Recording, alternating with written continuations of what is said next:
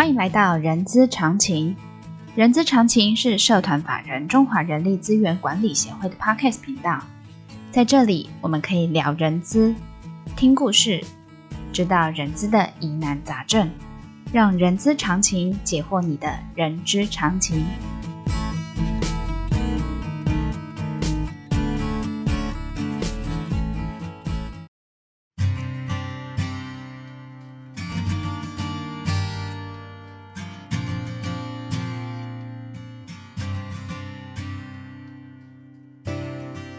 嗨，欢迎来到人资十分钟的节目，我是 J.K. 洛黎。这个节目呢，会根据同学们在协会课堂上的问题会，我们会邀请老师来做一个解答。那还记得上次我们邀请到呃新闻老师来跟我们聊聊呃 HR 的各功能的起头叫做职位说明书哦。然后还记得上次呃我们跟新闻老师有聊到呃公司一定要有职位说明书吗？好。那在说明这之前呢，我们一样欢迎我们新闻老师来聊聊这个议题。欢迎新闻老师，人之常情的朋友，大家好，我是新闻。好，老师，我们呃，就诚如我刚才有说的，我们上一集聊到公司一定要有职位说明书嘛？那呃，当然您呃上次有说可能没有叫做这个名称，但是不管它的呃其他的作业或者是流程，其实都已经存在了。是，那这样子的话，呃。我们该怎么样产出这个说明书？老师，我们这样子聊了好了，就是因为我们的我们的 HR 伙伴有在规模大的公司，也有在规模小的公司，我们可不可以老师呃，请老师来告诉我们该怎么去做？就是规模大的跟规模小的。我想，呃，规模大的公司呢，通常它会有一个比较完整跟正规的做法。哎，那也有一些比较大规模的公司，因为它。全数去盘点他们公司几百个职位，那可能就整包包给顾问公司去处理了，这也是有的。哎，你你这个老师，你这样子太便宜做法了。好，比较正规跟比较完整的做法，通常会透过一个叫做工作分析的一个流程。工作分析，呃，稍微可以介介绍什么叫工作分析？其实工作分析其实它的目的是主要去。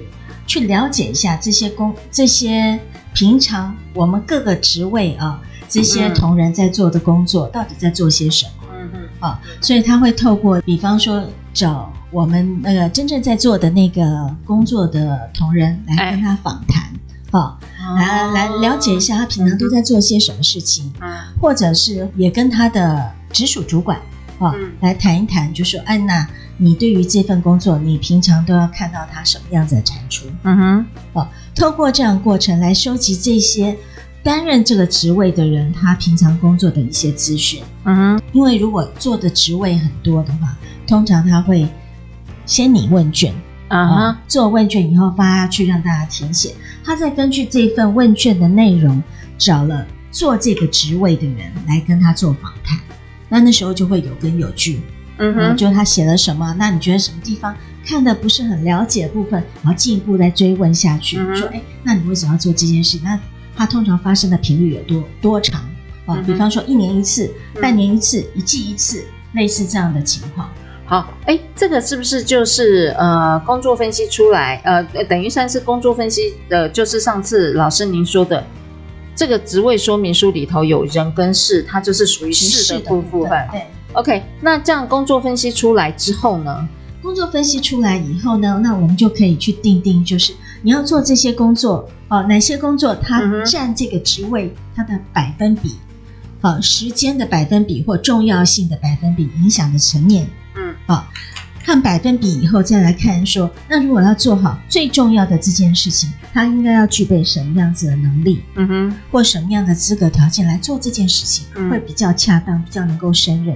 嗯嗯，哎，我们可不可以举一个简单的例子来跟我们 HR 伙伴的分享？工作分呃，应该是说我要产出职位说明书之前，我要做的叫做工作分析，对所以。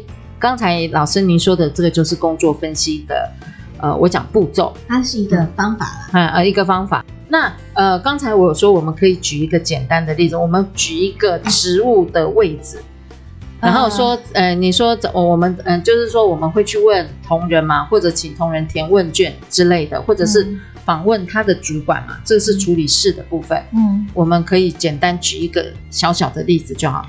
哦，那这样子来讲，嗯嗯、我就举一个，哎，比方说人事的招募专员好了。好，好，人事的招募专员，那你可能会列一些嗯问卷，对，呃，组成一些你想要提问的问卷，然后请他填写。嗯啊，当然他都可以跟你讲说啊，平常在做什么事情，比方我就是要去呃人力银行去捞履历啦，或者是说，哎，每次到了三月、二月的时候，我就来。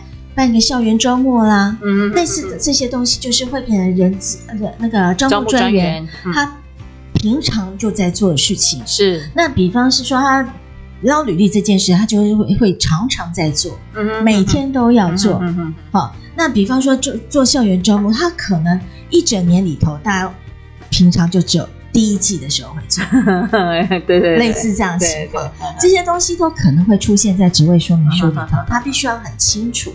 记载在上面啊，让这个职位说明书能够把这些项目重要的项目，通常他在做的事情，而且他的比重很高的事情，就会记载在上面。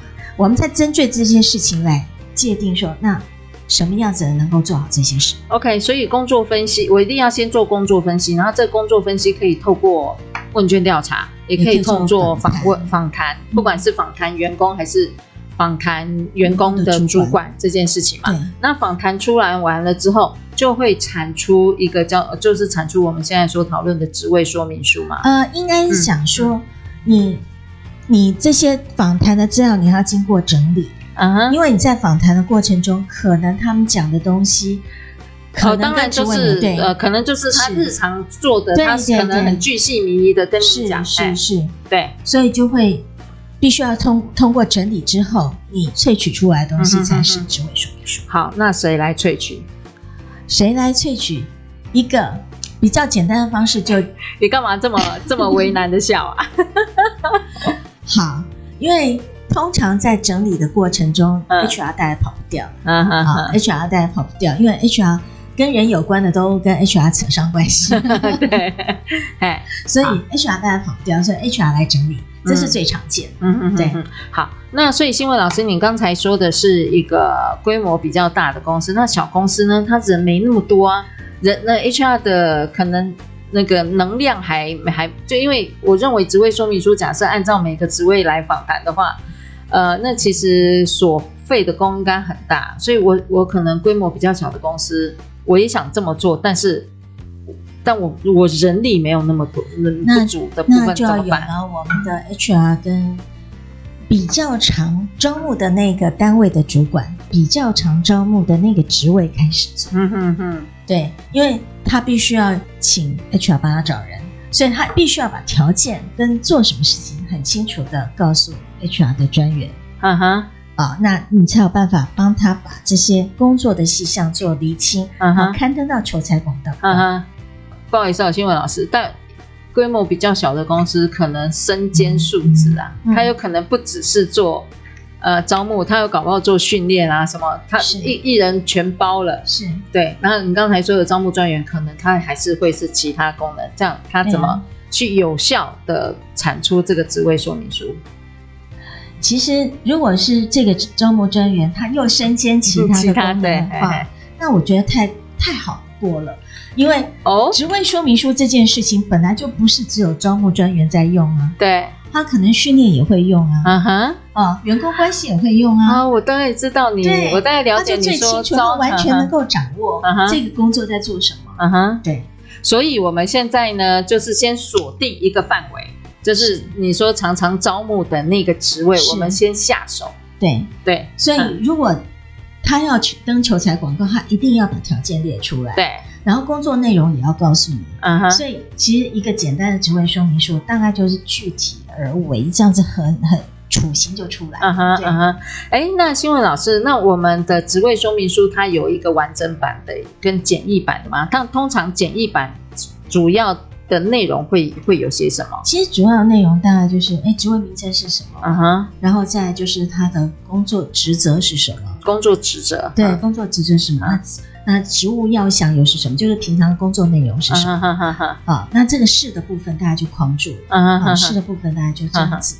好、uh 再来就是你要做好这些事，你的这些我我要用进来人，最起码要具备什么样子的条件？好、uh -huh, uh -huh. 哦，这就就是求财广告常常在看到，就是大学毕或者说研究所毕，uh. 类似这样的情况。Uh. 所以。就呃，就新闻老师刚才的分享，其实职位说明书它可以也不用那么的复杂，它只要重点把事框住，然后人要找符合可以做这个职位所需要的能力跟资格，其实一份的那个说明的的职位说明书，它其实就可以出来了，它就是一个雏形。嗯哼，对，好的，那呃，非常谢谢今天新闻老师来跟我们分享怎么产出职位说明书。那本集重点的懒人包呢，你也可以点下方资讯栏的 IG 连接，我们就可以看到了今天的懒人包。当然，喜欢今天的节目朋友呢，也请记得给我们五星好评。那也非常欢迎大家留下您的评论。下次我们空中见，谢谢新闻老师，谢谢，大家再见，拜拜。